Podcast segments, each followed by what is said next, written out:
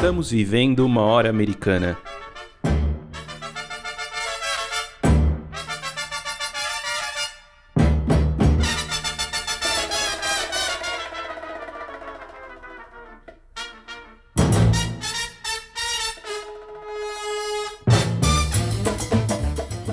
Sejam bem-vindos ao podcast Hora Americana. Aqui trazemos especialistas para conversar sobre diversos temas da história das Américas.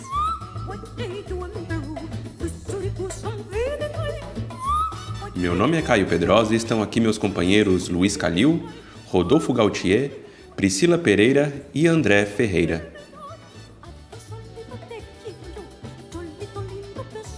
No episódio de hoje falaremos sobre a redemocratização e a justiça de transição na América do Sul. E para conversarmos sobre esse tema, convidamos a professora Ana Carolina Balbino, doutora em História pela Unicamp.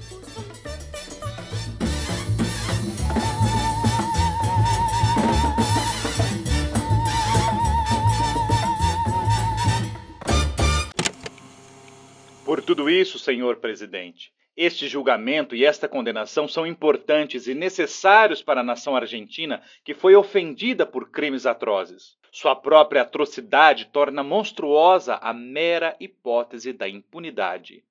Salvo que a consciência moral dos argentinos tenha baixado a níveis tribais, ninguém pode admitir que o sequestro, a tortura ou o assassinato constituam feitos políticos ou contingências do combate. Agora que o povo argentino recuperou o governo e controle de suas instituições, eu assumo a responsabilidade de declarar, em seu nome, que o sadismo não é uma ideologia política nem uma estratégia bélica, mas uma perversão moral. A partir deste julgamento e desta condenação, o povo argentino recuperará sua autoestima, sua fé nos valores aos quais se constitui a nação e a sua imagem internacional severamente danificada pelos crimes da repressão ilegal.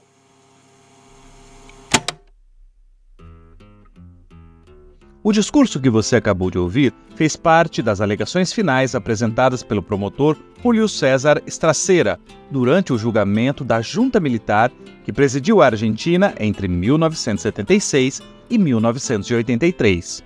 Stracera foi promotor-chefe responsável pela acusação que levou a alta cúpula militar da última ditadura argentina ao banco dos réus, num processo judicial conhecido como Causa 1384.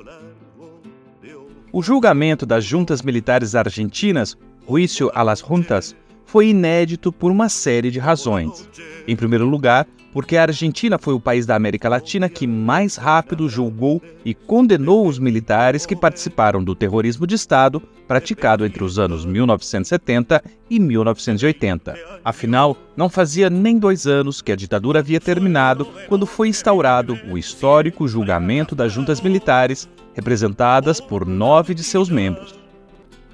Em segundo lugar, foi a primeira vez que toda a sociedade argentina se inteirou da escala e da dimensão dos crimes de lesa humanidade cometidos pelos militares durante o autodenominado Processo de Reorganização Nacional. Memória de los ausentes de nuestra tierra, de la violencia de miséria. Essa tomada de consciência sobre a magnitude do aparato repressivo veio à tona a partir do relato de 833 pessoas que testemunharam nas audiências públicas realizadas no Palácio da Justiça, em Buenos Aires. Em terceiro lugar, não havia na época precedentes de um tribunal civil julgando militares, assim como não havia um contexto propício para que aquele julgamento acontecesse. Quer dizer, não havia a nível regional um contexto favorável, nem tampouco modelos prévios para que a Argentina iniciasse um processo de justiça de transição e fizesse um acerto de contas com o seu passado ditatorial.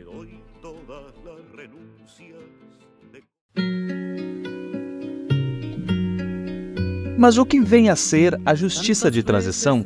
Esse termo designa um conjunto de mecanismos legais e políticos que são aplicados em países que estão saindo de uma situação de conflitos internos para um cenário de normalidade política e paz. Tais conflitos, em geral, resultam em violações sistemáticas aos direitos humanos e violência contra segmentos específicos da população, os quais teriam, por esta razão, direito à verdade, à memória e à justiça. O conceito de justiça de transição busca lidar com o legado deixado por um passado de atrocidades para o qual não se deseja regressar nunca mais.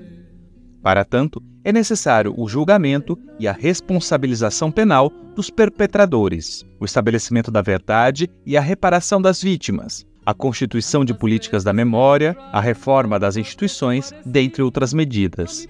Trata-se de uma questão nacional e internacional, amparada por organizações como a ONU, a Corte Penal Internacional e a Corte Interamericana de Direitos Humanos.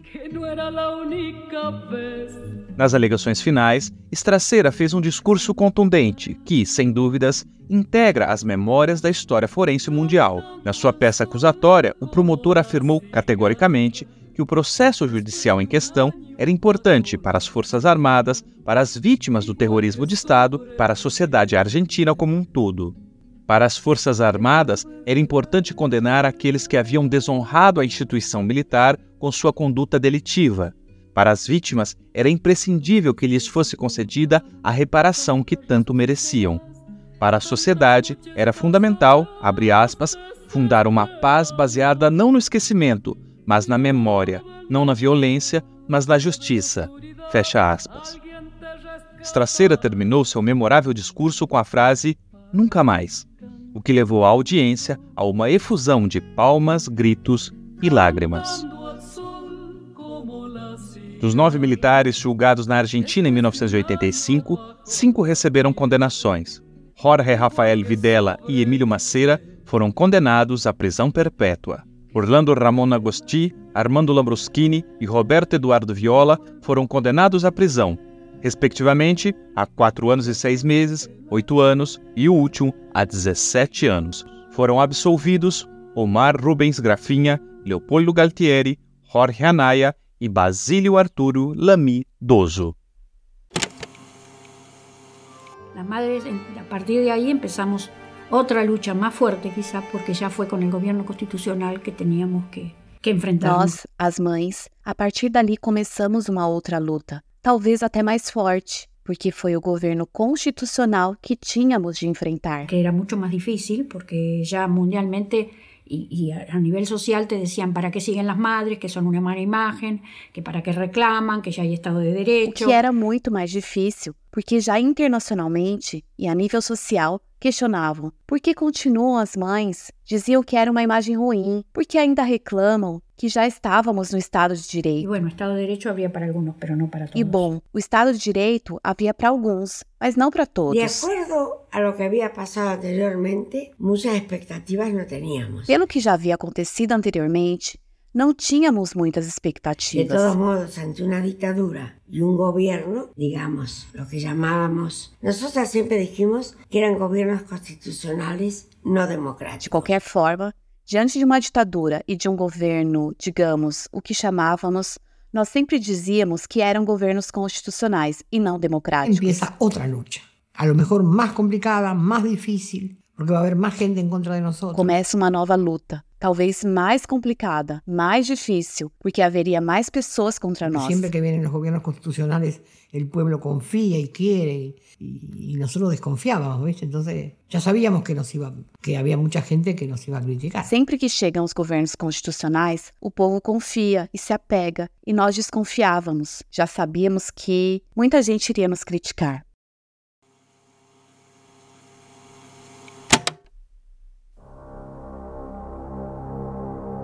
Não apenas órgãos de Estado, mas também a sociedade civil, por meio de associações, pressões diversas e mesmo de consentimento, colaborou para as diferentes configurações da justiça de transição em momentos e países diversos. Para entendermos como se configuraram as políticas de transição, é fundamental entendermos a atuação dos variados grupos que reivindicavam justiça e memória já no período democrático.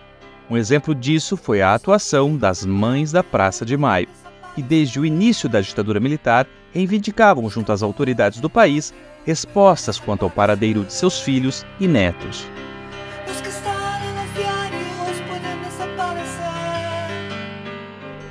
Como ficou claro nos depoimentos que escutamos, as mães não consideravam que sua luta estivesse encerrada com a chegada da democracia à Argentina. Conforme as falas de Evel Beba de Petrini, Mercedes Porota de Meronho e Hebe de Monafini, havia a percepção de que um longo caminho ainda deveria ser percorrido para que se alcançasse justiça e democracia plena no país.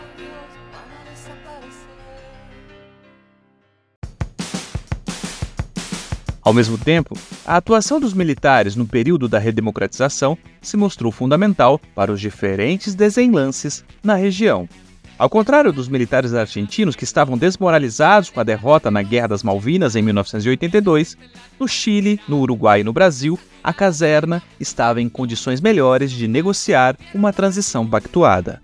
Atentos ao que havia ocorrido na Argentina, os militares dos demais países do Cone Sul buscaram pactuar as transições de forma a evitar julgamentos públicos e condenações.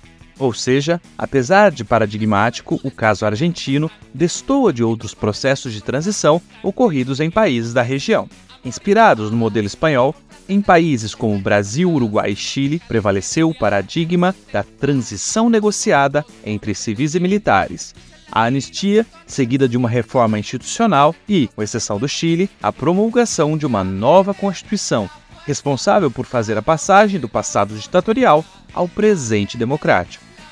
No entanto, e apesar de ser ceada pelos militares, a justiça de transição também ocorreu e veio ocorrendo nesses países, cada qual ao seu modo e a partir de dinâmicas próprias.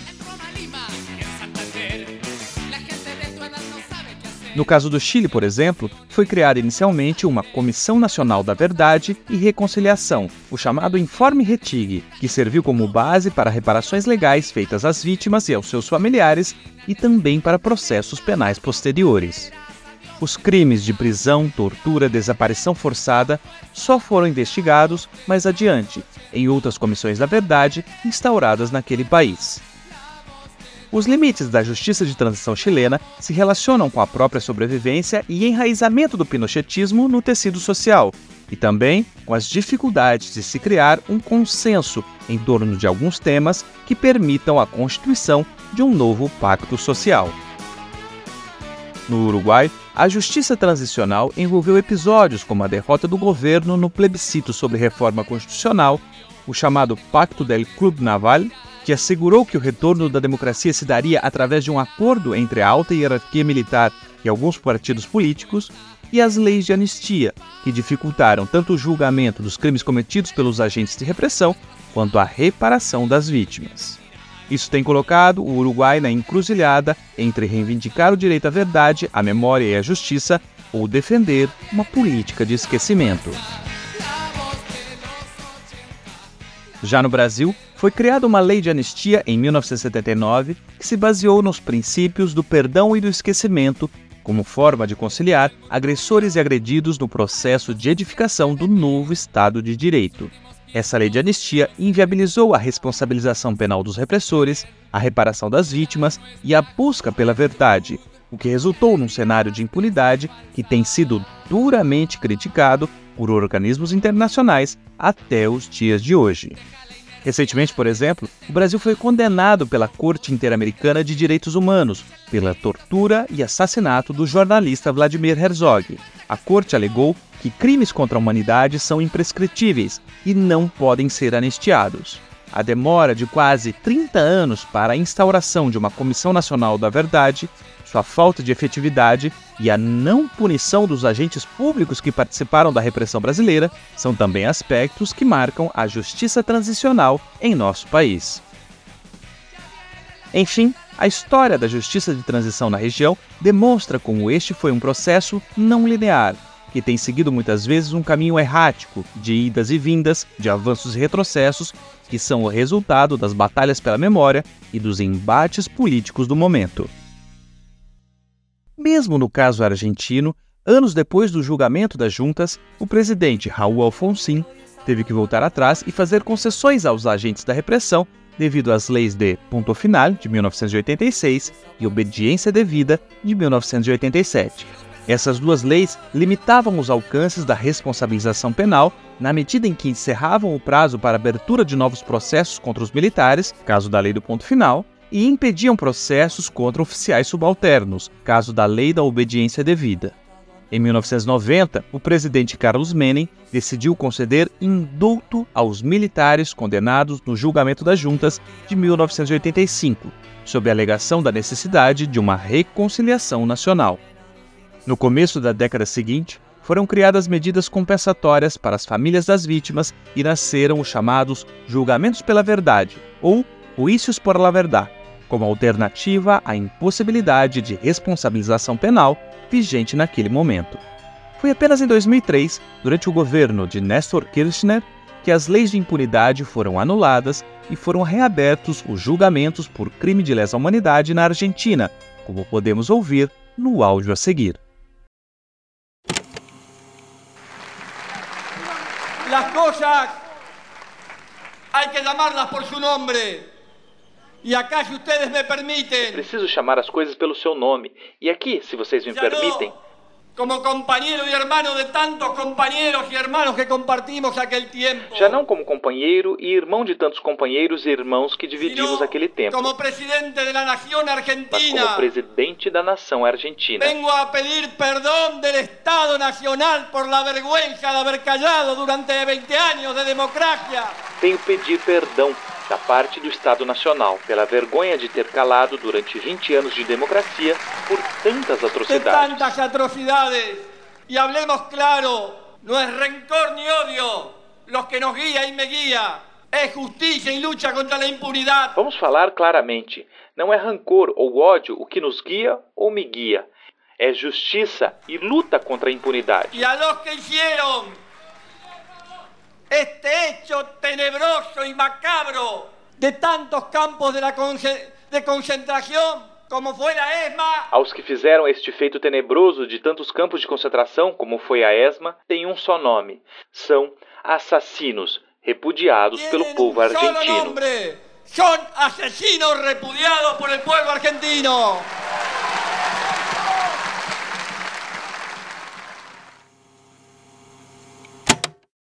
Quando em tierras extrañas miro triste.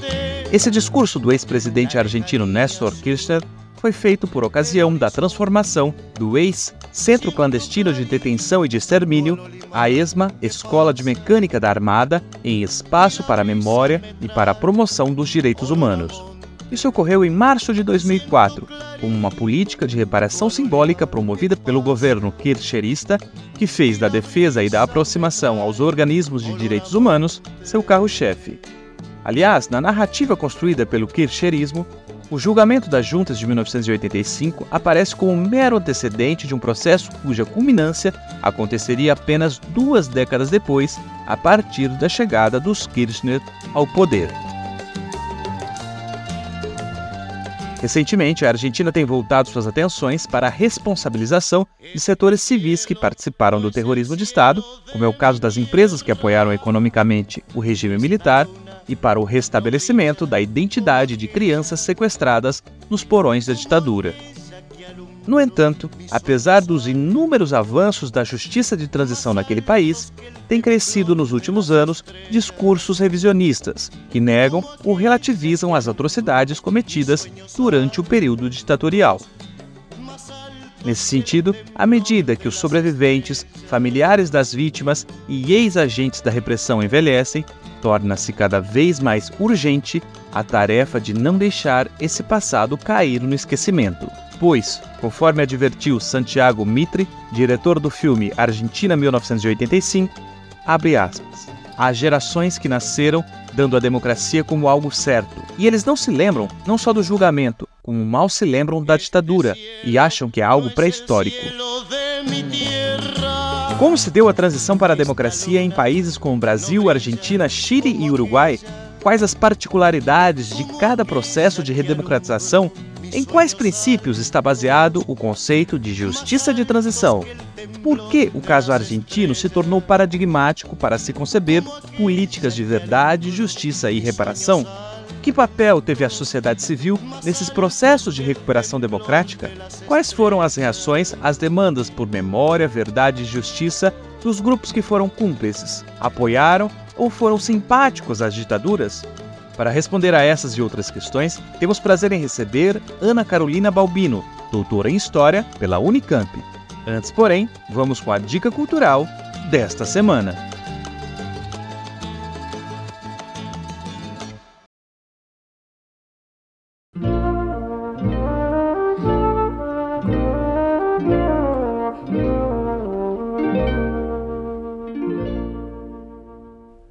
A dica da hora dessa semana é o livro No Exílio por Justiça: Os Exilados e o Processo Penal contra os Militares Argentinos na Espanha, 1996 a 1998, da Ana Carolina Balbino, nossa entrevistada de hoje.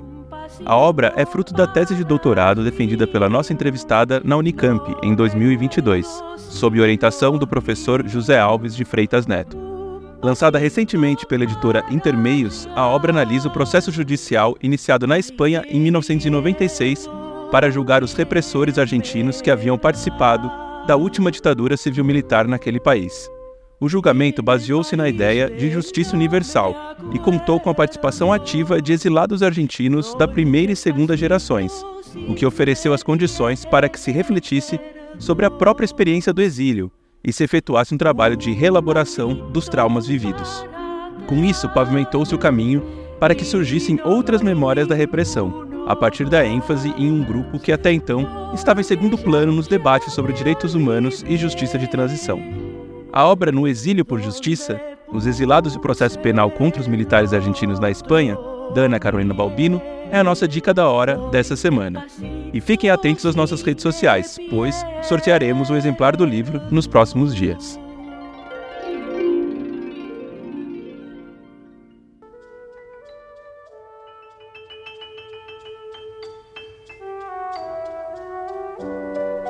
Você está ouvindo Hora Americana.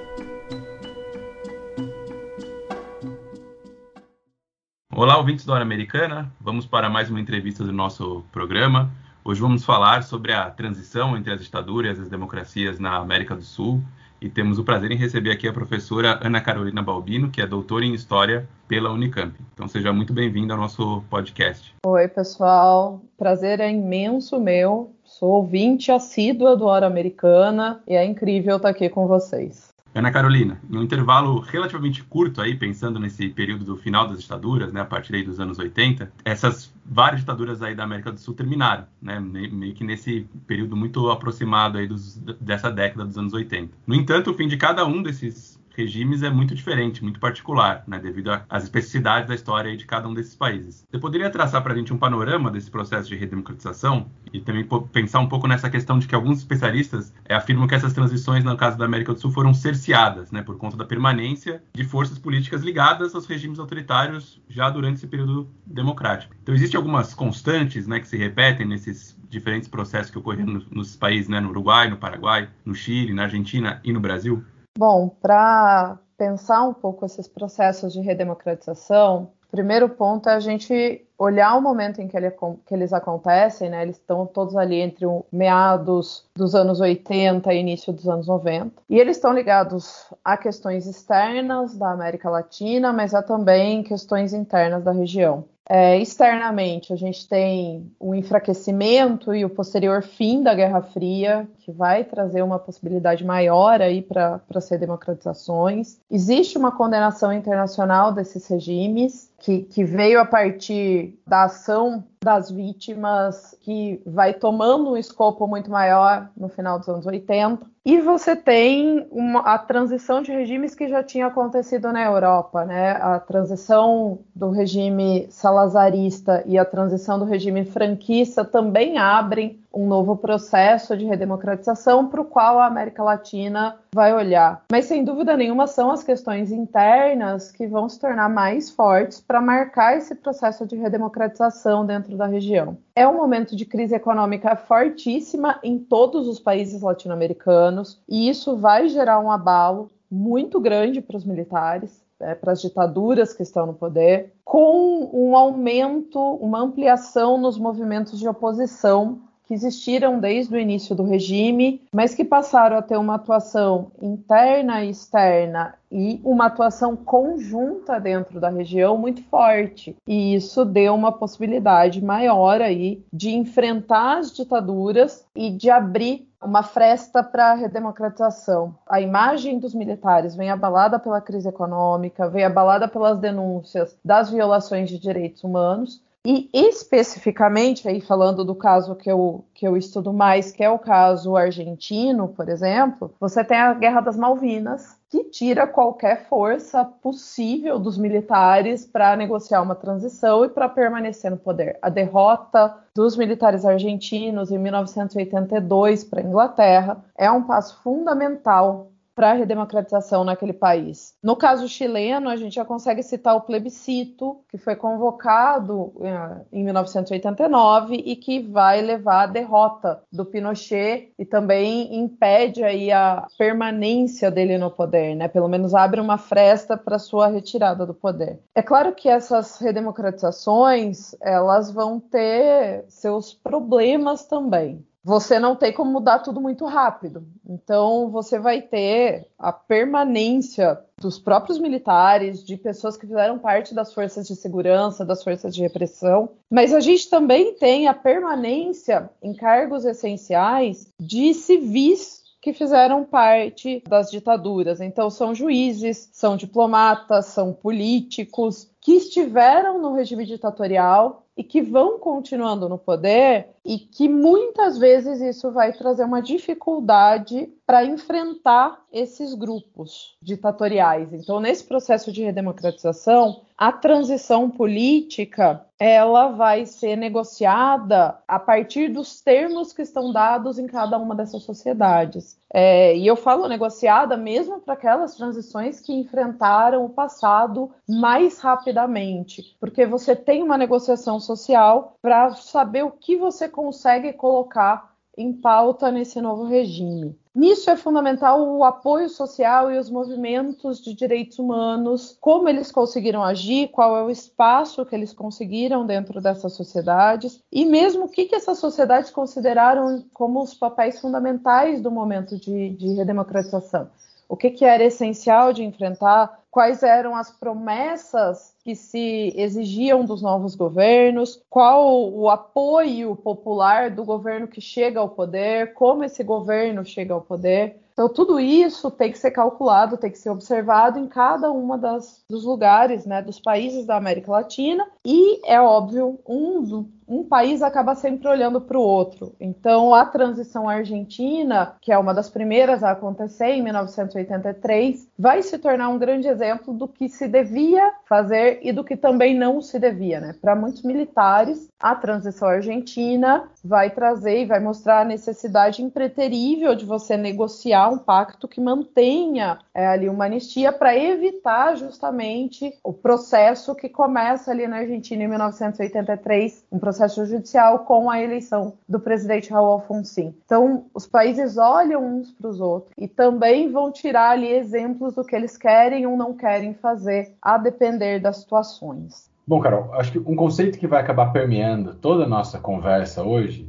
e que tem sido muito debatido em várias partes da América, pelo menos na América, né, nos últimos anos, é o de justiça de transição. Para a gente meio que preparar o terreno para as próximas perguntas, para o resto da nossa conversa, você poderia explicar um pouco em que consiste essa justiça de transição e como que ela é vista por vários autores, por políticos, por organizações sociais como sendo um passo fundamental para a consolidação das democracias depois de períodos autoritários. Bom, a justiça de transição, ela existe desde a antiguidade né? Mas ela vai se adequando às novas perspectivas de cada momento. Ela se torna muito mais ampla e muito mais famosa no século XX devido à quantidade de atrocidades que nós tivemos nesses séculos. Ela aparece primeiro no pós-Segunda Guerra, né? O Tribunal de Nuremberg o Tribunal de Tóquio são considerados ali passos de uma justiça de transição e ela vai, o assunto é retomado a partir do final dos anos 70 com a transição é, em Portugal e especialmente nos anos 80 com a transição das ditaduras latino-americanas. A ONU define justiça de transição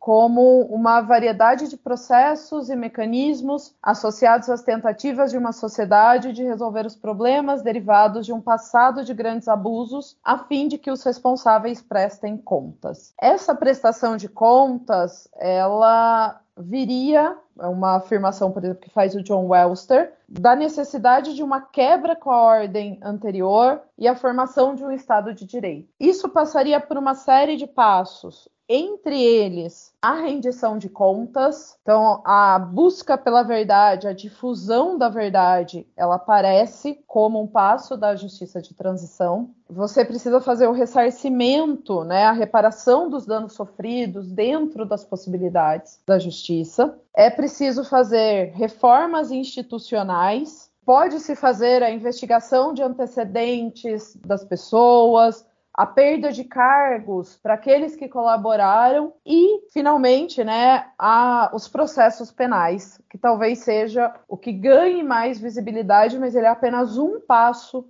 da justiça de transição. Como muitas vezes os antigos é, militares, né, os, os repressores, eles continuam no poder, pelo menos com as forças de segurança, eles continuam tendo muitas vezes poderes econômicos, eles continuam sendo uma ameaça à ordem democrática, nem sempre as sociedades vão encontrar espaço para cumprir todas essas metas da justiça de transição. Então, ela vai tender a se adaptar às condições de cada uma das sociedades. Ela precisa da ação de um Estado é, a ação do governo que se coloca no poder e que pretende ali a formação do Estado de Direito, ela é fundamental para que possa ser promovido uma justiça de transição, mas ele sozinho não consegue. Então, nós temos também a necessidade da ação de organizações supranacionais, né? então, o apoio de organizações como a Organização dos Estados Americanos ou a própria ONU, a depender da situação, os atores corporativos dentro de um país, então, os partidos políticos, as várias igrejas, as associações de direitos humanos, ou outros tipos de associações, a imprensa e também a ação de indivíduos, porque você precisa encontrar indivíduos é, dentro do poder judiciário, dentro do poder institucional, e você precisa ter o apoio de indivíduos dentro da sociedade para levar esse processo adiante. Ele não é um processo individual, ele não depende da vontade de uma única pessoa e ele traz uma série de dificuldades para ser completado em sua plenitude. Então é muito comum que dentro da justiça de transição a gente veja ela sendo realizada em várias e diferentes etapas, que de novo vão se adaptando às condições que aparecem em cada uma das sociedades ao longo do tempo. Pensando ainda nesse conceito, é, seria bom se a gente pudesse abordar um aspecto me parece fundamental que a responsabilização penal é, de integrantes, colaboradores, instituições, enfim, aliados né, que respaldaram essas ditaduras. É, você pode comentar para o nosso ouvinte é, casos concretos, seja de ressarcimento, reparação, ou mesmo de processos penais nos países do Cone Sul que adotaram o, o viés da justiça transicional? Eu te pergunto isso porque, é, como você mesma mencionou antes, parece haver limites bastante claros né, nesses processos, seja pelas leis de anistia, seja porque apenas julgar às vezes parece que não dá conta né, do que se entende como justiça de transição. Você pode comentar a respeito, digamos, do alcance desses julgamentos? Eu acho que o caso mais concreto e o que chama mais atenção, sem dúvida nenhuma, é o caso argentino, aí não tem muito para onde correr. Né? A Argentina faz a primeira redemocratização, é uma redemocratização em 1983, com a eleição do presidente Raul Alfonsin, da União Cívica Radical, uma eleição direta, e isso é uma diferença em relação, por exemplo, a outros processos como o brasileiro. E imediatamente, assim que ele entra ao poder, o Raul Afonso ele faz dois decretos para exigir ali, para possibilitar o julgamento das juntas militares que governaram a Argentina entre 1976 e 1983 E ele também decreta que deveriam ser julgados os líderes das principais organizações guerrilheiras do país que atuaram nesse momento, que era o Exército Revolucionário Popular, e os montoneiros. Para muita gente, e eu concordo com essa, com essa ideia, essa tentativa de julgar tanto as juntas militares quanto os grupos de esquerda, ali da, da, da esquerda guerrilheira, parte da ideia dos dois demônios, que era uma não é exatamente uma teoria, mas que ficava em voga na Argentina já desde o período ditatorial, falava que a sociedade argentina era uma sociedade inocente, atingida por duas grandes violências, a violência ditatorial e a violência da esquerda. Ainda que o julgamento dos líderes das organizações guerrilheiras tenha ganhado menos espaço, ele também foi feito ali em meados dos anos 80. Para que o julgamento das juntas ocorresse, o Alfonsin também criou a CONADEP, a Comissão Nacional sobre a Desaparição de Pessoas, que é, visava investigar o maior crime da ditadura, que era o crime da desaparição política. Em 1985, julgamento das juntas acontece, efetivamente, e há condenação de alguns chefes das juntas militares. É, você tem condenados chefes da primeira junta, alguns dos chefes da segunda, e isso é um passo fundamental porque ele quebra uma tradição de anistias que vinha na Argentina. A Argentina que passou por cinco golpes militares ao longo do século XX. Ela tinha uma tradição, como toda a América Latina, de acordos e anistias que é quebrada em 1985 com o julgamento das juntas. Mas isso não resolve o problema, né? É, você tem 1986, depois de uma série de revoltas militares pela continuidade dos julgamentos, que não ficariam restritos às juntas, aos líderes, vamos colocar assim, da ditadura. Em 86, o próprio Raul Alfonsin decreta a lei de ponto final, que coloca um, um prazo para perpetração né, de processos judiciais. Ainda assim, o judiciário argentino entra com mais de 600 ações contra militares. E em 87, vem a lei de obediência devida, que diz que só podem ser responsabilizados pessoas com patente militar acima de tenente-coronel, e praticamente você inviabiliza boa parte é, dos processos que ocorriam na Argentina naquele momento. Entre 1989 e 1990, já no governo Menem, você tem um discurso de reconciliação nacional, e esse discurso é baseado numa ideia de é, indultos dados a todos aqueles que estavam presos é, na Argentina. Então, todos os líderes de organizações guerrilheiras, todos os militares das juntas, todos aqueles que já tinham sido condenados, são indultados entre 1989 e 1990. Nos anos 90, ainda seguindo a ideia da, da, da justiça de transição, mas sem passar exatamente pela questão penal, a Argentina faz os julgamentos pela verdade, eram julgamentos que visavam dar às famílias o direito de saber o que efetivamente tinha acontecido né, com seus entes, com seus filhos, com seus irmãos. Então, eram julgamentos que, que chamavam militares a depor para conseguir encontrar a verdade sobre onde estão essas pessoas, os desaparecidos, o que aconteceu. E você tem tentativas de responsabilidade penal, de responsabilização penal, por casos ainda que não estavam previstos nos indultos, que eram os roubos de bens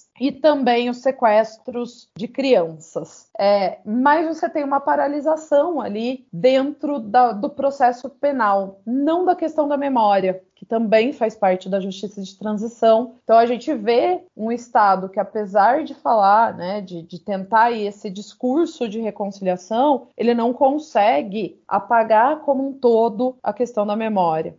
Em 1996, se inicia o que vai se tornar um, o grande caso de justiça universal, que é o processo na Espanha contra os militares argentinos. Esse processo é possível porque o fiscal que dá origem a ele, que perpetra ali a denúncia contra os militares argentinos na audiência nacional espanhola, ele afirma que o que ocorreu na Argentina é um caso de genocídio e terrorismo. Considerando que genocídio e terrorismo entrariam como crimes contra a humanidade, a gente percebe ali o uso de um conceito de justiça universal, crimes que podem ser julgados a qualquer hora e em qualquer lugar, independente de quando eles foram cometidos. Esse caso é aceito na audiência nacional, inclusive para surpresa de algumas pessoas, e ele cai nas mãos do Baltazar Garçon, que é um juiz que já bastante midiático na Espanha, já tinha atuado em muitos outros casos, casos de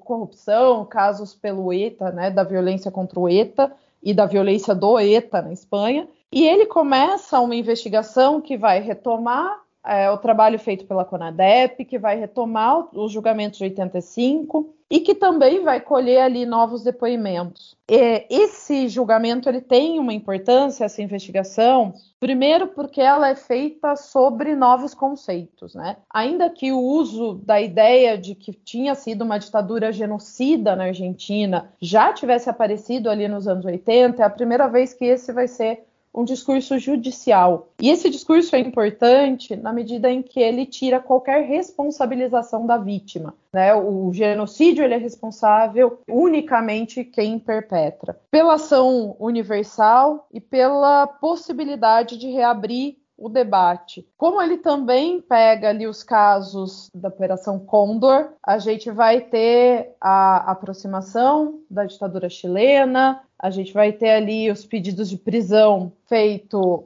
em 1997 do Galtieri, militar argentino, o confesso repressor Adolfo Silingo, preso em outubro de 1997 na Espanha, e finalmente o pedido de prisão do Pinochet, em Londres em outubro de 1998. Essa, esse processo judicial ele abre ali uma possibilidade para a derrubada dos indultos na Argentina em 2004 e a retomada dos processos aí com o apoio do governo Kirchner. Sem dúvida nenhuma, esses processos têm limites. Não só porque da, da, existe uma pressão dos grupos que são afetados, que podem ver, gerar paralisação desses processos, né? Você tem uma pressão ameaças de golpe, você tem a pressão social, mas também existe uma ideia de como você lida com os apoios sociais. É, você não pode jogar a sociedade inteira, todo mundo que apoiou. Então, muitas vezes, para algumas vítimas, a memória vai se tornar mais efetiva do que um processo penal. Além disso, a justiça é lenta. A justiça ela vai demorar muito para responder a qualquer questão. Uma justiça feita dentro do Estado de Direito, ela tem que trazer investigação, dar amplo direito de defesa e a transição ela precisa ser mais rápida do que um processo penal. E de qualquer maneira, uma justiça não repara tudo, né? Você não tá, não tem como devolver a vida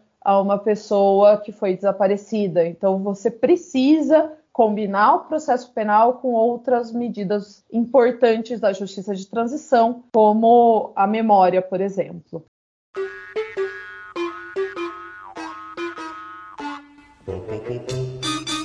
Oi, eu sou a Maria Clara. Oi, eu sou o Paulo e nós somos integrantes do Hora Americana. Gostaríamos de te convidar para conferir os conteúdos publicados das nossas redes. Afinal, o episódio nunca acaba nessa horinha aqui. Muitas das temáticas e dicas mencionadas por nossos convidados e convidadas serão retomadas por lá, e praticamente todo dia tem postagem nova. Então é isso. Nos acompanhe também nas redes sociais do Hora Americana e não se esqueça de nos avaliar nas plataformas de áudio. Encontramos vocês lá.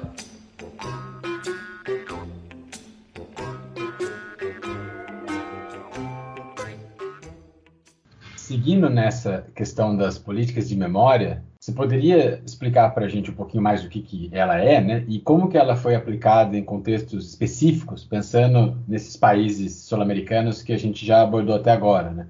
Que passaram por esse processo de redemocratização a partir dos anos 80 aqui na América do Sul. A política de memória ela é fundamental, ela é um passo importantíssimo da justiça de transição. Em relação aos apoios sociais, que aconteceram a todas as ditaduras, ela é a forma mais precisa de marcar a responsabilização da sociedade, porque a, você não deixar esquecer, você marcar que houve esse apoio social, ele é fundamental para que essa sociedade não é, encubra o apoio dado, não encubra os crimes cometidos com o manto da ideia dos demônios, como por exemplo eu já citei na Argentina. Existem políticas de memória oficial, como eu considero, a maneira que eu chamo. O exemplo também eu posso dar aí pela CONADEP. Considero que é uma memória oficial porque foi uma memória encomendada pelo governo, é um governo que monta a comissão, que faz uma comissão para investigar os casos de desaparição, que delimita o que deve ser investigado e como deve ser investigado. Ela é uma memória oficial porque ela é institucionalizada, você tem um informe final e esse informe é editado, ele é apresentado pelo governo como uma memória do processo, mas ela também é uma memória oficial quando ela é usada como prova judicial né, o informe do Nunca Mais, os casos apresentados pela CONADEP estão no julgamento da Junta de 85 e usados como prova judicial, eles ganham esse caráter de verdade. Não tem o mesmo peso, por exemplo, mas o relatório Hatting no Chile, ele também é uma memória, de certa forma, oficial, uma memória encomendada pelo governo, que tem ali um papel demandado pelo que o governo pede que seja feito, né, esses governos eleitos. Ele não chega a ser usado como uma prova judicial, mas que também vai ganhar um espaço dentro da memória social. No entanto, as memórias não oficiais talvez sejam mais importantes, que são as passeatas, os monumentos, os lugares de memória, os debates escolares, porque para muitas pessoas esse é efetivamente a forma de memória que vai impedir um esquecimento que é pretendido. A ideia de você deixar o passado para trás, a ideia de você viver um futuro, é uma ideia pretendida por aqueles que vão ser afetados por relembrar esse passado, que não querem relembrar os seus apoios. Então, você ter dentro, incluído dentro da sociedade, dentro das cidades, dentro das escolas, uma memória constante sobre essas ditaduras, ela é fundamental. Só que ela só existe a partir das condições políticas que têm que ser dadas para ela ser construída, mas especialmente de um apoio da sociedade. Então, essa memória é, que eu chamo aqui de não oficial, ela é uma memória que vai nascer de um apoio público a organizações de direitos humanos, a organizações de vítimas, há uma necessidade da própria sociedade que se coloca de marcar os seus pontos, de relembrar aquilo que é feito, é, de relembrar aquilo que aconteceu para dizer que aquilo não pode acontecer de novo. O apoio social ele é fundamental para que essas políticas efetivamente possam ser colocadas dentro das sociedades. Pensando agora especificamente no Brasil, né, um discurso que é muito recorrente é o discurso que a justiça de transição teria sido muito falha e tardia no caso brasileiro, né? E às vezes isso é colocado, inclusive, como você vem mostrando às vezes de uma forma muito simplista, né? Como se tivesse faltado simplesmente vontade de fazer isso no Brasil e não pensando mais nessas complexidades, né? É muito comum a gente escutar isso, né? O Brasil não fez como a Argentina, mas se esquece que o que aconteceu na Argentina aconteceu antes da transição brasileira e uma série de outros fatores que estão implicados nisso, né? Como se fosse uma tradição brasileira, a gente não, é, a gente silenciar e você acabou de mostrar como na Argentina isso era muito frequente até essa última ditadura. Mas enfim, né? A gente queria que você comentasse um pouco desse caso brasileiro e dessas diferenças e semelhanças com os outros países do Cone Sul que passaram por esses regimes militares nesse período. Bom, se a gente pensar o momento das transições ali em meados dos anos 80, é, o diferente é a Argentina. O Brasil ele faz uma transição muito próxima daquela que é feita em outros países latino-americanos, como o Uruguai e o próprio Chile, que é uma tradição ali, uma ideia de transição pactuada, que vem de um modelo anterior, que é o modelo espanhol, foi usado para a transição em 1975 na Espanha, que é um modelo que passa sim por uma anistia, mas que também passa por uma reforma institucional. No caso brasileiro, existiu uma reforma, ainda que não completa do sistema é, político, do sistema judiciário e na formação de uma nova constituição que marque um modelo democrático. O Brasil ele teve um apoio menor as mobilizações de organizações de vítimas que já não eram muito fortes no Brasil, também pelo tempo que a nossa ditadura durou, são 21 anos, mas a gente tem que pensar que quando os militares saem do, do poder no Brasil, apesar da, da, fortíssima crise econômica que o país enfrenta, o abalo à imagem desses militares era relativamente pequeno se a gente comparar com outros países. Então, você não tem uma condição política tão forte quanto você teve em outros lugares para um enfrentamento talvez maior. Não existe um apoio social a esse enfrentamento, existe uma questão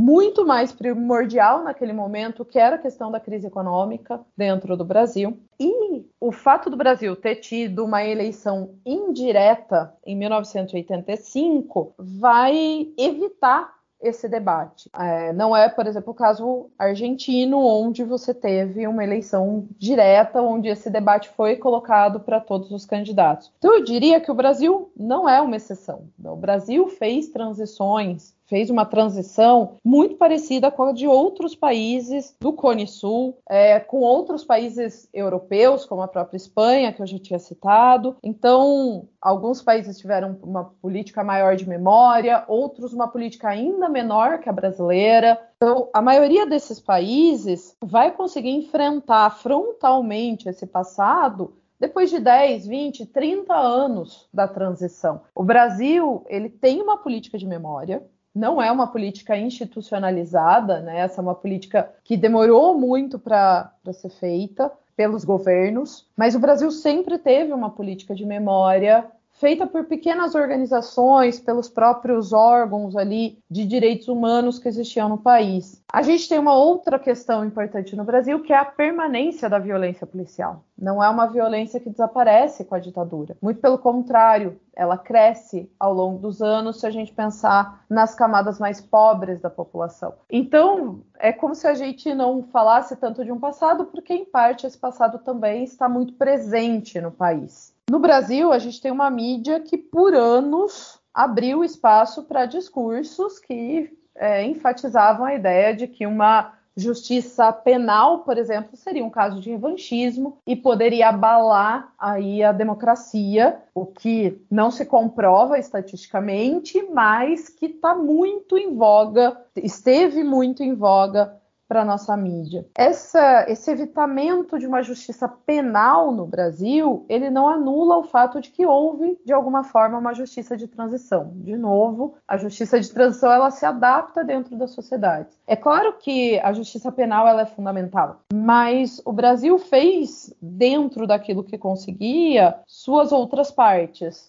uma política de memória que é ainda fraca, mas é uma política de memória que existe, uma reforma institucional, a criação de uma nova Constituição. Existe uma força de grupos reacionários, muitos desses grupos, dos quais os participantes foram envolvidos durante a ditadura, né, ao lado dos militares. A gente tem uma ditadura civil-militar no Brasil, então, você tem muitas instituições civis, muitos políticos que participaram o tempo todo ao lado desses militares, e a força desses grupos reacionários, ela existe desde os anos 80, e eles mantiveram um discurso de criminalização das vítimas no Brasil, das vítimas da ditadura, que muitas vezes ajudou que aqueles que defendiam a justiça de transição, a justiça penal, não conseguissem encontrar um espaço efetivo para colocar essas ideias em pauta. Então, são questões muito mais complexas para se pensar da sociedade brasileira, mas que não apagam o fato de que houve algumas medidas sendo feitas no Brasil, enfatizaria que a Constituição de 1988 é uma das primordiais. Ana Carolina, é, a gente sabe que a sociedade civil teve um papel, eu diria, fundamental é, em alguns processos de debate e de implementação da justiça transicional, não é? é? a atuação desses setores civis, em geral, acontecia por meio de organismos ou, vamos dizer, instituições é, em âmbito nacional. Eu me refiro aqui, por exemplo, às mães e avós da Praça de Maio, na Argentina, ou mesmo o projeto Brasil Nunca Mais aqui uh, no nosso país, mas também de organismos internacionais, né? por exemplo, a Comissão Interamericana de Direitos Humanos. É, pensando nisso, eu queria te fazer duas questões. É, primeiro, Qual foi a importância desses organismos, né, dessas instituições e como é, eles atuaram nos processos de justiça de transição aí no, nos diferentes países? E depois, como se dava a relação dessas instituições locais com organismos similares de países vizinhos e, e também com aquelas que possuíam um caráter é, transnacional, digamos assim? as organizações de direitos humanos, né, internamente, elas tiveram, pelo menos, eu citaria três grandes papéis aí nos processos de justiça transicional. Primeiro, o papel da própria pressão social. Então, a presença constante desses organismos, por exemplo, como você citou, das mães e das avós da Praça de Maio, que não deixam esse assunto, né, não deixam o tema da repressão desaparecer o público pressionam os governos e pressionam os órgãos internacionais a dar alguma resposta ao que está acontecendo. Então, o primeiro papel, e talvez um dos papéis mais fundamentais dessas organizações, foi esse papel da pressão social. Depois eu destacaria o papel da junção de provas mesmo. Né? Então, ao longo do, das ditaduras, ainda durante as ditaduras, essas organizações elas fazem denúncias, elas fazem investigações, elas reúnem provas dos crimes cometidos, que depois essas provas podem ter sido trazidas a público, como no caso do Brasil Nunca Mais, ou elas podem ter sido levadas à justiça, como no caso argentino. Então, você tem um processo ali de união de, de provas que vai ser remetida depois para as instituições necessárias. E, além disso, elas ajudam né, a buscar outras testemunhas, outras vítimas, outros familiares que possam é, trazer mais informações, que possam fortalecer esses processos, disputando aí um espaço dentro dessa memória, que é uma memória sempre em disputa, especialmente nas fases de transição, que vão abrir a possibilidade de você ver esse passado repressor como um passado que deve ser enfrentado diretamente, que não pode ficar sem resposta. E por fim, eu citaria que elas têm o próprio papel de testemunhas e de agentes dentro desses processos de justiça transicional. Então, as organizações elas atuam, seja na forma de organização, seja com seus membros, dentro dos julgamentos. Então, quando existe um, um processo de justiça penal, elas atuam como testemunhas. Você tem membros dessas organizações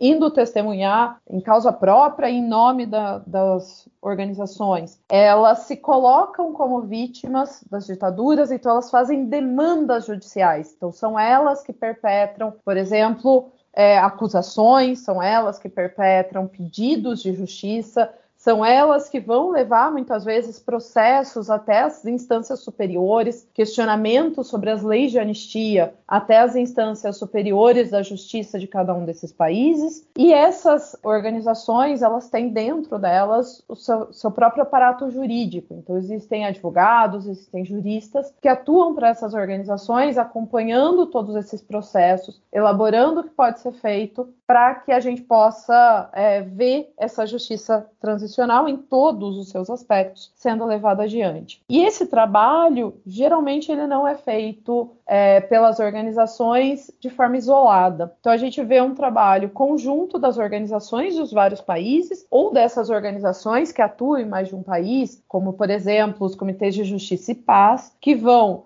recolher informações, que vão recolher testemunhos e provas e trocar essas informações, esses testemunhos, para que eles possam ser usados é, no processo de justiça de transição, no processo de elaboração de memórias, no processo de verdade em todos esses países. E muitas vezes vão apoiar as manifestações, vão fazer pressão judicial em outros países. Então, a gente vê no caso da, do processo contra os militares argentinos na Espanha, a gente vai ver o apoio de organizações chilenas, de organizações uruguaias. Então, existe um entendimento por essas organizações de que as vitórias contra repressores de, de direitos humanos, independente da nacionalidade desse repressor, é uma vitória de todos. E, por fim, existe a própria atuação transnacional. Né? Quando a via judicial é fechada nacionalmente, você tem a possibilidade de demandar a justiça, seja através do uso da justiça é, universal, onde você faz uma demanda em outro país seja através das ações dos órgãos supranacionais, como a Corte de Justiça Interamericana, a Corte de Haia,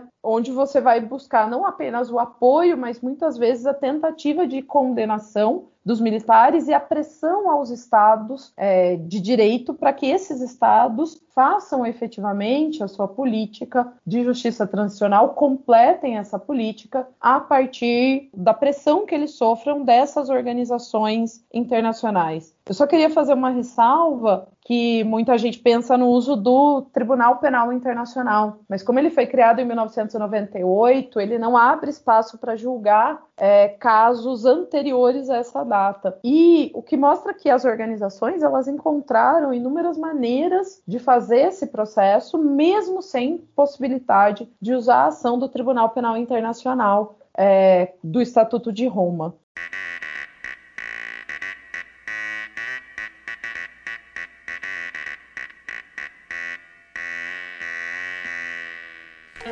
Você está ouvindo Hora Americana.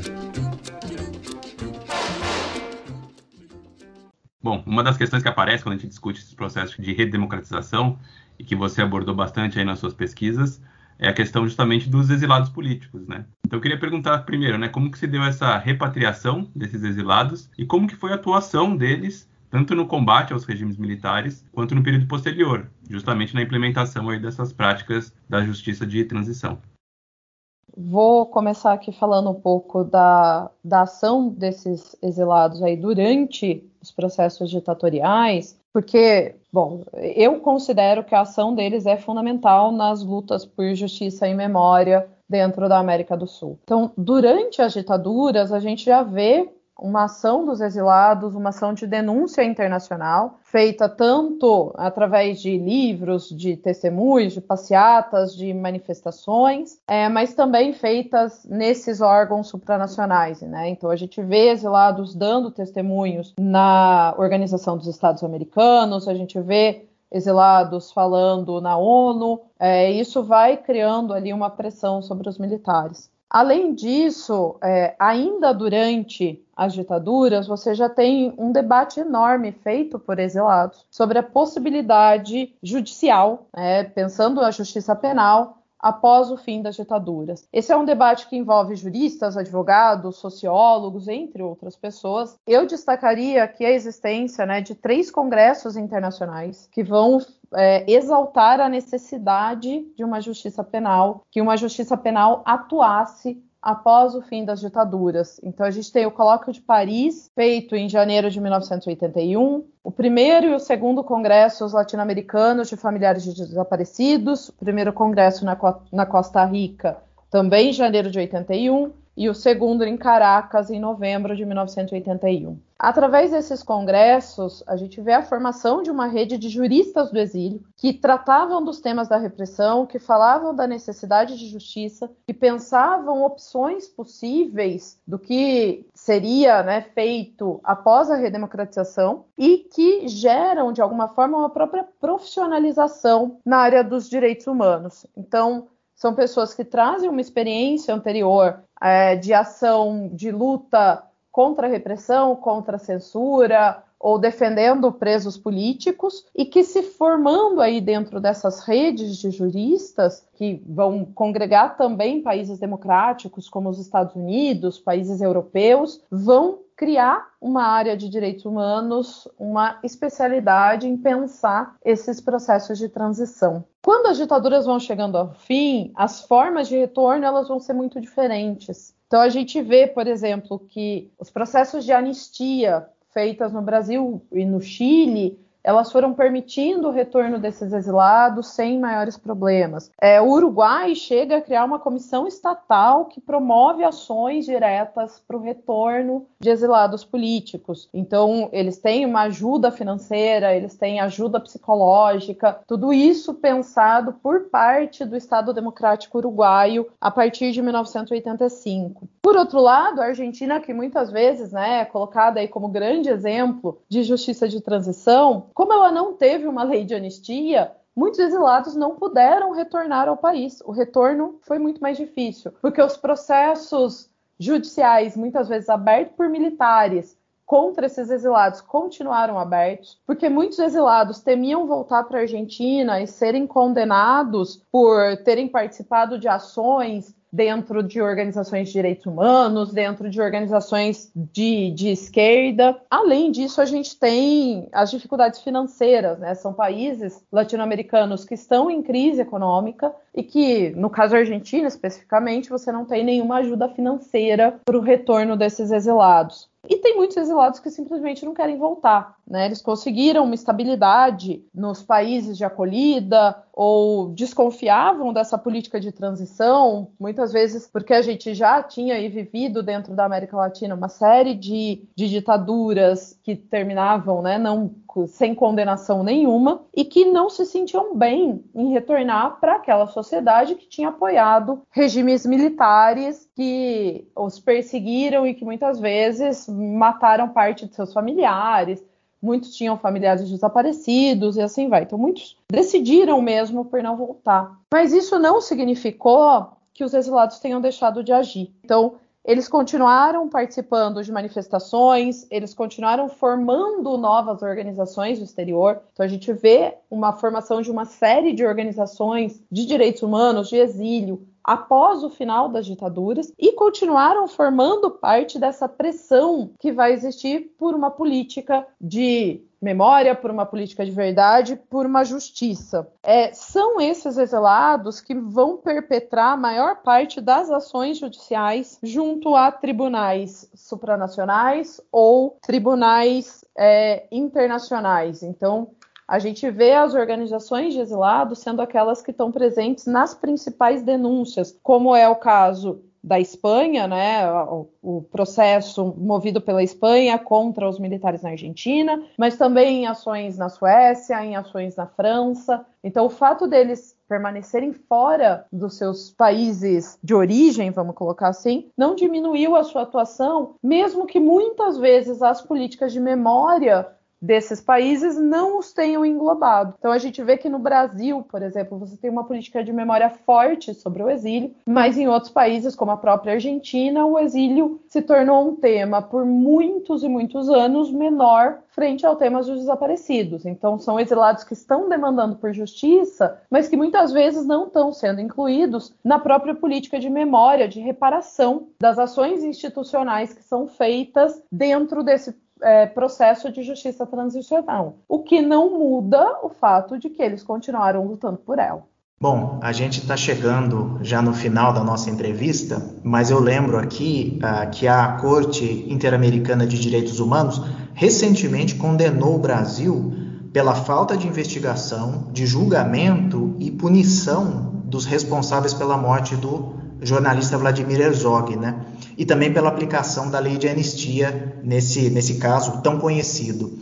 É, esse mesmo tribunal recomendou ao Estado brasileiro que se realize uma investigação completa e que se publique os resultados dessa investigação. Tudo isso para mostrar que o tema ainda é absolutamente vivo para a nossa sociedade. Mas retomando aqui a conversa com a Ana Carolina, é, ainda é possível falar de outro aspecto muito marcante nos processos de justiça de transição, que é a reação de parte das instituições e de parcelas da própria sociedade civil envolvidas com violações de direitos humanos aos movimentos que clamam por justiça desde o período da abertura, na verdade, desde antes né, do período da abertura. Isso ficou muito evidente com as reações ocorridas aqui no Brasil após a criação da Comissão Nacional da Verdade lá em 2011. Então, é, como a gente pode compreender essas reações e de que forma elas ocorreram nos diferentes países da região? Eu diria que essas reações, elas fazem parte de uma disputa de memória, né, de uma disputa pela pela memória, como se ela fosse única, que ela é intensa e que ela está presente desde o primeiro momento em que os golpes ocorreram, né? E especialmente depois nas fases de, de transição. Então essa disputa ela vem de um lado pelas organizações de direitos humanos que vão querer ali demarcar os crimes que foram cometidos, mas de outro por organizações pelas forças de segurança, por atores é, civis que, envolvidos nessas violações, tendem a querer ou abandonar esse passado, ou silenciá-lo, ou mesmo criar uma ideia de que não houve violações, mas você teve é, o país sendo salvo de ataques de movimentos guerrilheiros da esquerda e assim vai. É, essas disputas, elas foram, são dadas desde o primeiro momento nas transições e elas são absolutamente intensas. É importante marcar isso. A memória, ela não estava consolidada no momento em que nenhuma transição foi feita. Ela nasce de uma luta social. Algumas dessas reações, elas podem ser muito mais violentas. A gente tem, por exemplo, a ameaça feita pelos caras pintadas na Argentina a partir do julgamento das juntas, que efetivamente você vê as forças de segurança ameaçando o governo eleito de Raul Afonso, a ponto que esse governo que faz o julgamento das juntas começa a retroceder dentro das políticas de justiça penal. Você vê é, desestabilizações feitas pelas forças de segurança no Chile, em nome do Pinochet, por partidos políticos, né, partidos mais conservadores que muitas vezes vão tentar aí reagir e ameaçar muitas vezes a democracia, numa tentativa de manter muito mais do que mudar, talvez, esse passado, mas manter um silenciamento sobre ele. O principal objetivo desses grupos é que esse passado seja silenciado, que ele não seja debatido. Essas reações, elas têm maior ou menor peso a depender também do apoio social que elas encontram. Então, quando eu falo que é uma disputa de memória, essa disputa ela vai tentar trazer a sociedade para o seu lado. E a imagem que os militares, né, que saem do poder, que os repressores, que as forças de segurança têm nessa sociedade, pode determinar muito mais o peso dessa ação. Eles vão ser uma ameaça à democracia no sentido em que eles têm armas, eles têm uma força, especialmente ali nos momentos inicia iniciais das transições, mas se você tem um intenso apoio social a políticas de governo que façam a justiça de transição, que façam o julgamento penal, esses militares não conseguem se impor com a força que eles gostariam. E as próprias organizações civis acabam se sentindo pressionadas a apoiar os processos de, de, justiça transicional. Mas é importante dizer que essas disputas, essas oposições, elas não vão desaparecer. Eu não vejo um cenário onde você tenha uma política de memória consolidada e onde simplesmente desapareçam oposições a essas memórias das vítimas, essa necessidade da justiça de transição. Então, é, vai ser sempre demandado a necessidade de uma luta para que as mudanças institucionais se mantenham, se tornem fundamentais, para que as políticas de memória se tornem fundamentais para que não haja um espaço tão grande para que esses defensores das políticas de repressão possam atuar com a liberdade que eles atuaram em alguns momentos. Nisso, o papel da imprensa também é muito fundamental, porque a imprensa ajudou e ajuda a contar uma história desse passado. Então, é importante que haja dentro da imprensa uma vontade de contar essa história, do mesmo jeito que haja produções culturais voltadas a contar essa história, é, para que essas reações elas minimamente se tornem mais tímidas, vamos dizer assim. Mas eu não acredito que elas vão desaparecer. Eu acredito de verdade que a disputa pela memória ela vai continuar existindo, mas cabe à sociedade fazer o seu papel de impedir que esses defensores da repressão eles consigam espaço. Bom, Ana Carolina, muito obrigado pela sua entrevista. Foi excelente. Eu acho que deu para entender muitas questões envolvendo esse tema que é tão comentado, né? E que às vezes a gente discute muito de um ponto de vista do senso comum. E acho que entender essa história, a complexidade e, esse, e essa questão comparativa nessas várias vertentes ajuda muito a gente a entender melhor esse, esse tema, né? Que é tão importante para a gente hoje. Então, muito obrigado pela sua presença hoje aqui no Hora Americana. Eu que agradeço a todos vocês, é um prazer tratar desse assunto. E eu acho que tem muita coisa aí ainda que a gente pode conversar, e é um, um assunto que está aberto a pesquisas. Fica o convite para todos aqueles que se interessarem pelo tema, porque faltam muitas pesquisas nessa área, e é muito interessante que a gente possa entender melhor como esses processos aconteceram.